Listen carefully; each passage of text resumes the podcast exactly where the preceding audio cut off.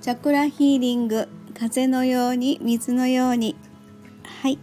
えー周波数音楽作家セラピストのエリスでございます、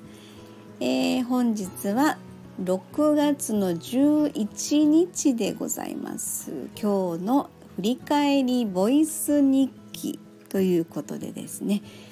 えーアートクリエイトの名古屋サロンからですねえー松垣社長と今日も一緒にねちょっと振り返ってみたいと思います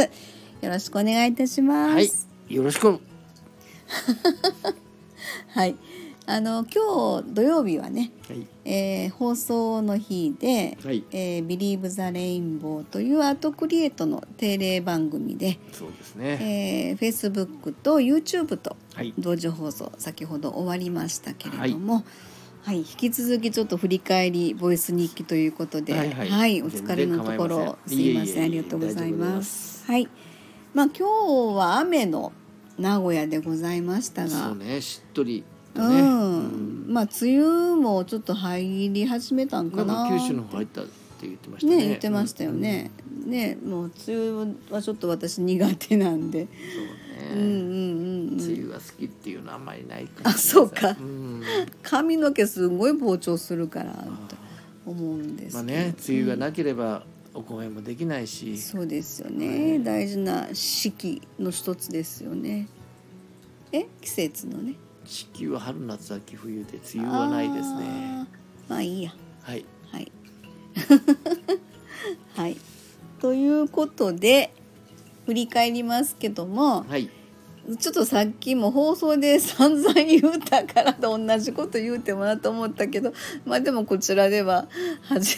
あの初めて初めてというのかそうですね。はい。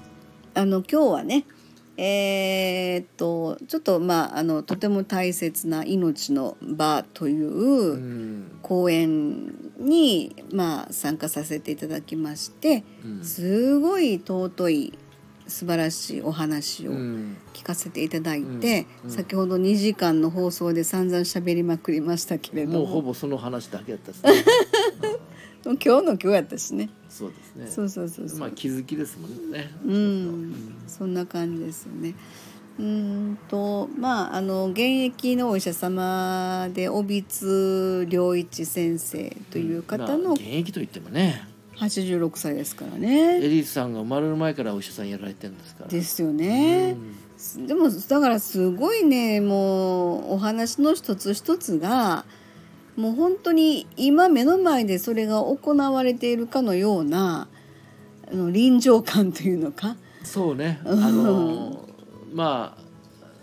怖いくはないんですけどうも、ん人によってはこ怖さを感じるかもしれませんが。まあ人の生き死にの話そうですからねそうそうそうそうう、ん要おは医死者様生だけ観とにいう考え方うんなんですけども、うんうんあの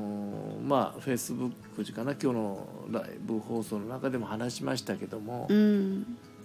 その死ということに対してどう見見るかということがうんこう定まればうん生き方っていうのはおのずと定まってくるという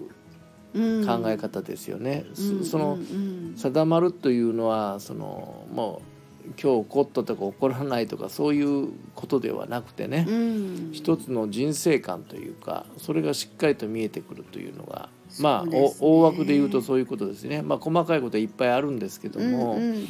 まあお医者様ですので、うんその場その場の今までのあの医療の場での,、うんあのまあ、患者様が亡くなる瞬間の話とか、うんまあ、あのお若くして、まあ、がんがんで亡くなられたりとかそういうお話ももちろんありましたけれども。う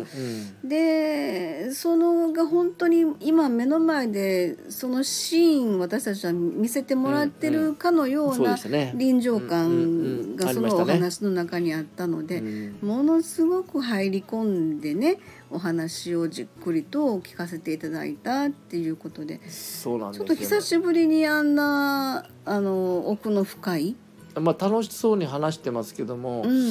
あのねおこれが酒の話とかうんね。そうそう10年前に同じことを聞いてそこまで感じたかどうかってのはちょっと自分の中でも疑問があるんですよ絶。対私分かってなかったと思う今やからこんなに深く入ったんやと思うそのねセラピーをやり始めたこ頃と、うん今まあ100%わかるわけでもないんですけどもそうそうそうそうほんのわずかなとこしか分かってないんだけども、うんうんやっぱりその時と今の自分っていうのは違うことはもう明らかだから、うん深さがやっぱり聞いてる時のその人のうん経験値のことだったり、その経験のことを語ってくれることによって、うん興津先生が言わんとすることがもう十二分に伝わってくるというものがあってすごいよね、それでもちゃんとあの笑いも取りあるうしん先がりゃいい んだっていうお酒がねあの百薬の長じゃないですけどそれと何やったっけあの年いって、うんえー足腰は大事やでって言いはって、うんうんで牛肉食べやって言うてはったよね、うんそうそう食べ屋とは言ってあない食べ屋って、うんまあ、うんまあ関東の人やから 牛肉がいいよって言うてはったよねそうそですうんれとカルシウムも言うてはったよねまあカルシウムというか、うんカルシウムを摂取した時にうん体に入らなきゃ意味ないんで、うんうんうんうんその体をの中に入れるためのうんよ成分として何が必要かというと、うん昆布あそうそう昆布、そうだねでお酒飲みながら昆布だし飲んでた言うてはったそようねそうそうそ うそうそしたらいつの間にか髪の毛白髪真っ白系やったのに髪の毛黒々してきたみたい黒な黒というかね、まあ、黒い毛が生えてきて肝臓の数値が良くなったと。肝臓の数値が良くなって言ってはりましたね、うんもうお酒が好きやからもう肝臓は諦めてたって、うんそれもそれちょっと怖いなと思そっうたけどそうお医医者者が様言がねう医者が言うこと医か者らの不養生やなとか思ったけどその肝臓の数値が良くなってきたってその昆布のね、うんだしを飲んでたらってそうそう面白いと思まっあ、たけど、だからそれがあのなんていうんだな昆布にしてもカツオにしてもそうだけども、うんあのまあこれちょっとホリスティックの話になっちゃうんだけども、うん、発酵食品なんですよ。発酵食品、うんうん、うんうんうんいや納乾豆とかね乾物じゃないですか。うんうんうんでうそういうところにあるところでその昆布のうん要素が強いものがバタンと出てくる。うんだからねやっぱり本末転倒じゃないけどやっぱりちゃんとした出汁をと取るということが本末転倒って何いやいやあの ーごめんねあのーインスタントなんちゅうんないのあ化学調味料ーはいはいあのだしのね、うんあの下流のやつねまあ顆粒に限らずねうんうんうんあの味噌でも入ったやつがあったりするでしょはいはいはいはいうんうんまあね、うんと思ってるんですけども、うんまあまあね、ううんんたまには使えますけどねうちは一切使ってませんここはサロンは。そうやねううんん、すごいと思うわうんそんな感じのね、うん今日はまあちょっとあびっくりした 外れた今日は雨の中でしたがあのそれで帰りにバス乗ってねそうだそうだあの帰ってきました気よ分悪くなるって。 行きは電車でね行ったんですけど帰りはバスって本当ここのサロンのすぐ前のバス停で本当一ね分で帰着くんですよ。うん、着いたのでまあ行きはちょっととことこ歩いて駅まで行って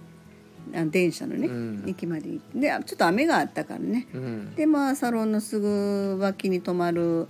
バス停でバスで帰るかって、まあねあのバスに帰る理由は、うんあの会場からだったらもう電車そのまま乗って帰るんですけども。あそうだそうだうん、あの食事をちょっとねあの、はいか金山っていうところでやってうん、美きたんで味しい小籠包小籠包なんで小籠包美味しかったですよねトマト味そうそうそうそうちょっと赤身を刺したそうねそう僕はもうトマトをと思ってもう一つでいいですって言ったもの食べて、うんあ失敗したと思いましたけどねあと海鮮のねそう味そうとそう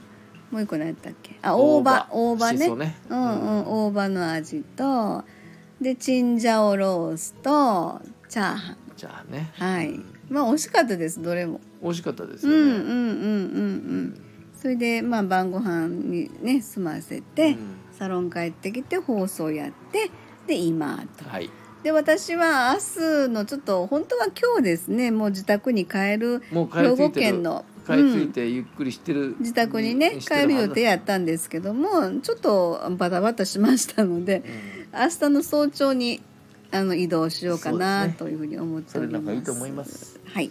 でまあ明日のだから振り返りボイス日記はあの私は自宅で多分一人喋りになるのかなという ちょっとまあこれ流れルーティンになりつつあるので、うんできれば続けていきたいなとは思ってますそのうででね。すねはい、はいということで今日はこの辺で終わりたいと思います。はい、ありがとうございました。